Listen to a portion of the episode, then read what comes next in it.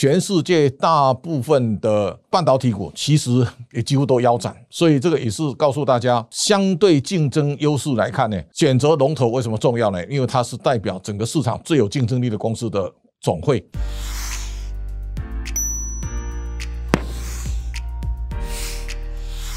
各位财讯的观众朋友，大家好，我是谢金河，欢迎再度收看老谢开讲。从二零二二年开年到现在，我相信全球投资人面对国际金融形势大规模的调整，大家可以感受到通膨的压力。那么今天我们特别邀请刚刚当选投信投顾工会理事长的元大投信董事长刘忠胜刘董事长来到我们节目现场。刘董好，市长好。呃，各位观众，大家好。这段时间，我们来看一下台股呢，大概下跌十七点九，在上半年，美国的汇成半导体呢是大跌百分之三十五点二。我相信在这个过程当中，大家可以感受到台湾的晶圆代工或是货柜航运热门的标的呢，其实都出现。非常巨大的下跌，我们要请刘董来带领大家来看看未来的巨大波动当中，甚至包括这个礼拜，大家可以感受到佩洛西的访台呢，掀起地缘政治最紧张的那个焦点。未来呢，到底我们投资呢，要把钱摆在什么样的位置？那我相信在现在关键时刻啊。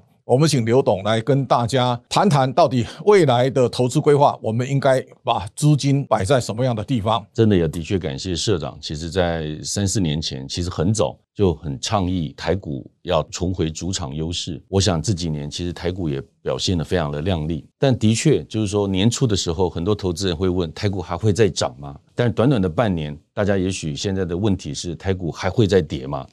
那国际的整个局势，其实慢慢的这几年，我们从这两年的疫情共存，那看得出来很难去清零。那的确，我们现在看得到的是要与通膨共存，因为我们研究发现哦，其实通膨现在有几个大的一个主因哦，包括后俄乌战争时代能源的问题，或者是说去碳碳中和的问题。我们看得到有黑色通膨，有绿色通膨，现在还有银色通膨。所以这段时间我们看得到整个台股在发展到一个格局的时候。我们不能没有台股哦，也不能只有台股。就以这两天台股的这个局势来看，台湾的整个国际的政治地位的确在提升，但是这个提升的过程，整个产业的发展也必须受到非常多的这个考验跟冲击。所以，我想这段时间整个在循环跟结构的改变的过程里面，的确就必须要留意，要从交易走向配置，从单一的资产类别走向均衡的布局。那要从台湾走向全球。那现在有一个重要的情况，就是利率往上走的过程，的确在美元的这个主导地位之下，强势美元的一个情况看来是不可免的。所以也建议投资者很多在手上只有台币的台股的，走向全球股债布局之外，也必须要留意整个货币多元稳当的配置。好，我相信这个刚刚刘董特别提到的，一个呢，在后疫情时代与病毒共存，这是。现在全世界可能在走的一个常态，另外呢，跟通膨共存，也就是说，未来要回到过去像通货紧缩的这个时代呢，大概已经过了。刘董刚才特别提到，汇市啊，未来的波动是大的哈。你看这一次美元指数啊，最高到一百零九点二九四，大家没想到美元突然这么强啊。最大的关除了战争的因素以外呢，欧洲现在的经济调整，欧元的弱势，英镑的弱势啊。多少有点关系，在地缘政治当中，大家特别注意到，在佩洛西访台的这个关键时刻啊，台积电的董事长刘德英也接受 CNN 的访问，他认为说，如果中国占领了台积电的话，也不会成功。好，这个时候呢，特别请到刘董。其实到八月以后呢，我们看到全球股市其实都出现反弹，台股相对是弱势的。那这段时间，因为大家都很惶恐，也有很多人认为现金为王，要逢低加码还是保有现金？下半年之后呢，我的想法是，这个空间已经够大了，但是基本面的调整。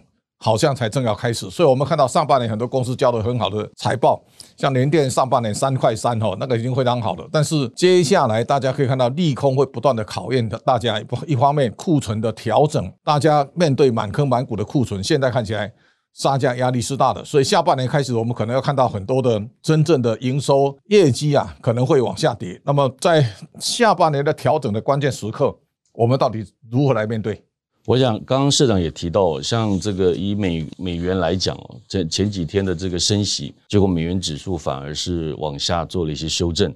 那有可能它已经充分的反映的预期哦。那所以我想接下来其实很多的情况哦，包括股价的这个价量可能会有背离的情况，基本面或者是说跟整个总体经济也会有背离的情况。换句话说，大家也许觉得逢低拉回就买进。逢高也许做一些这个获利出场，这个也是台湾整个股市过往比较自然的律动。但是现在如果高低点比较难测，或者是说它可能甚至会出现背离的情况，所谓的利多出境或利空出境，所以这个时候在多空的维度上，可能投资人要预测高点跟低点会有其困难。所以从元大的整个我们在对投资人的服务的一个思维来讲的话，因为高低点是从交易的思维去出发。但是我们现在认为，要解决下半年面对这样的一个多空情势混杂的过程里面，要从交易走向配置。那这个配置里面呢，就以巴菲特呃他的这个心法来讲，他自己也都会持有三成以上的现金。换句话说，如果真的还有比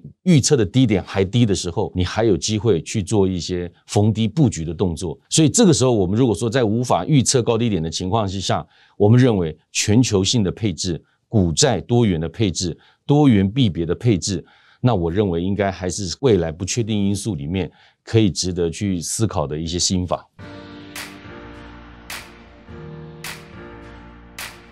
好，我想 刚刚刘董讲到这个，今年其实啊，股债汇三个。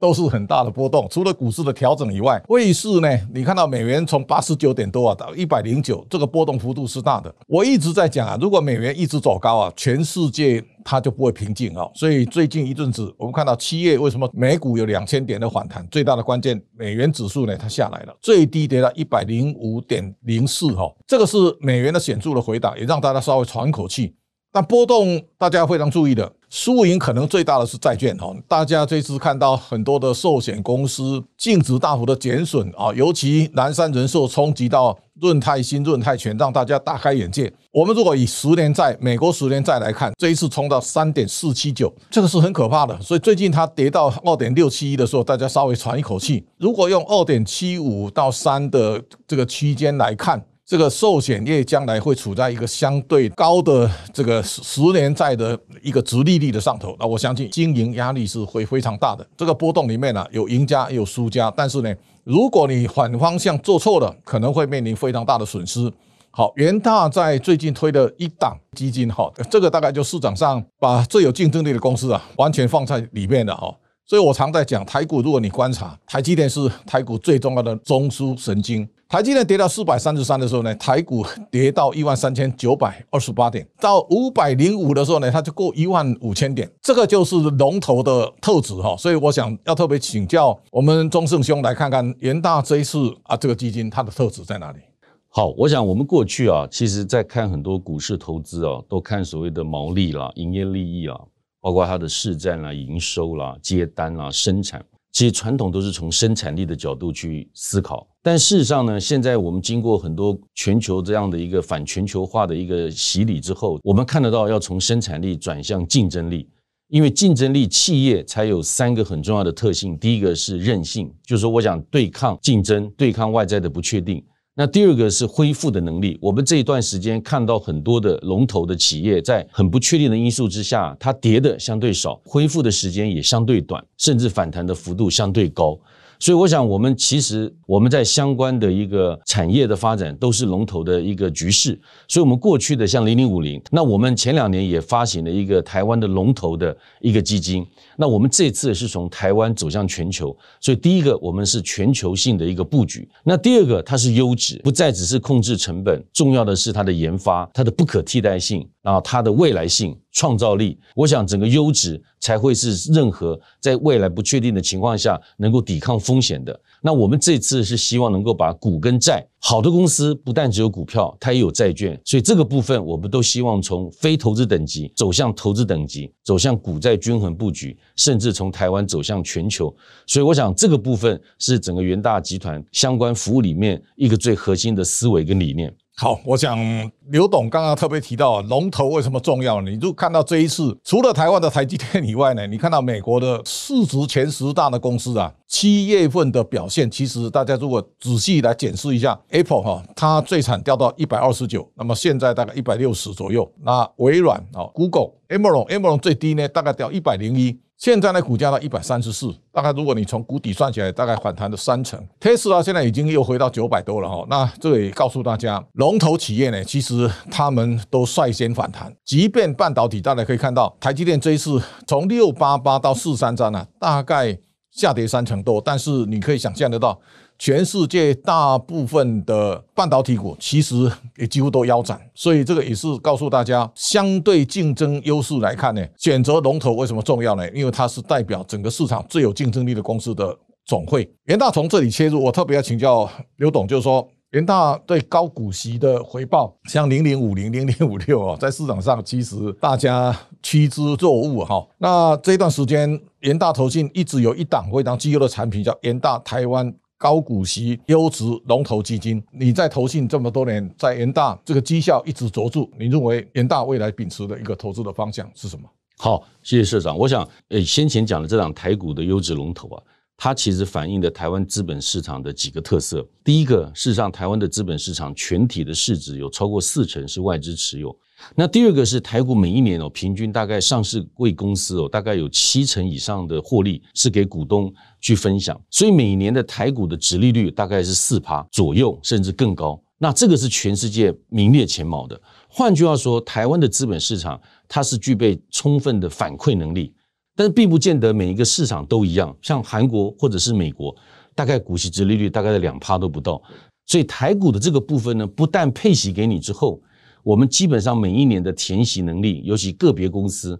它都是非常的强劲的。像我们的零零五零，今年三天就填息。那我们过去也看到台积电也所谓的秒填息。那我们的零零五六基本上以去年来讲是十二天就填息。换句话说，台湾的本土的资本市场的强韧的这个配息能力是一个强迫停利。所以换句话说，如果我们把这样的一个配息的情况还原回去指数的话，我们现在的指数可能就不是你所了解的这个位置，可能已经过了三万点。但是我们走到了全球之后，可能就不能再以配息跟不配息作为一个核心的出发点，应该走向台币跟美元。换句话说，台湾的资本市场有它的特性，但是海外的布局可能就必须从股加债，从台币加美元。但重点是，一定都是以全球优质的龙头来做这方面的一个布局。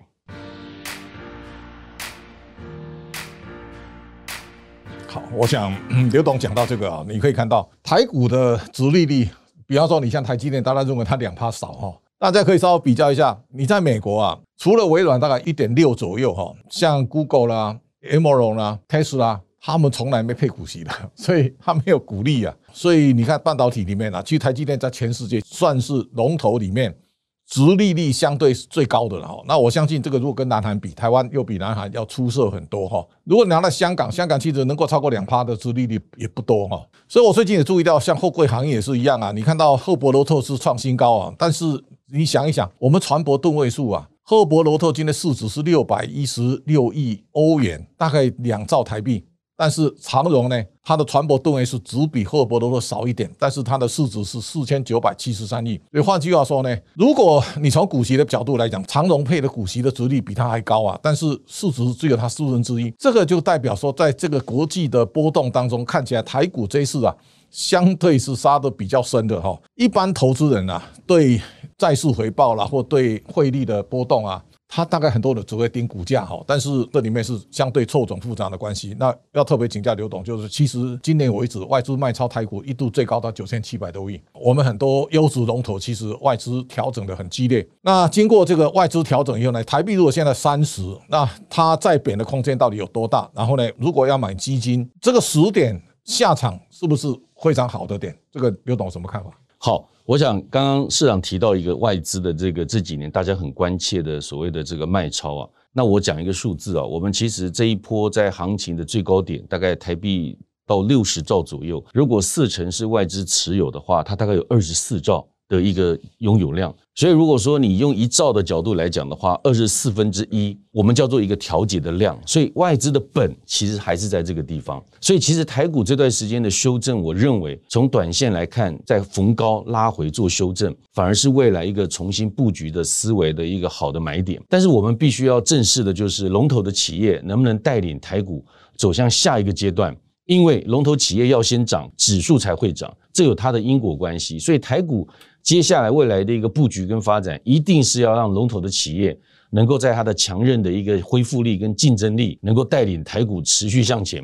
所以短时间的交易的一个变动，我想，嗯，我们可能是以过渡性的或阶段性的角度来做思维。那我们这次看得到全球的龙头企业，它严格讲起来，在这些外在的风险事件里面。它都有良好的基本面的一个支撑，也都有不错的一个股价恢复能力，甚至都有未来性。所以这边，我想投资人在这个时间点还是可以从台湾走向全球，以分散风险的角度。那第二个，不要重压单一资产，所以来做一个平衡的一个配置。但我这边要跟市场报告的是，其实这两年主管机关对于像高收益所谓的垃圾债，因为事实上在行情破动大的时候，所谓的高收益债。它事实上都有比较好的一个表现，但是我们其实这两年主管机关针对像不管是投资型保单连接的这个非投资等级，就所谓的乐色债，它也做了非常多的一个政策的改变。那重点是我们要回到 R 三的级别，就是我们这个基金行业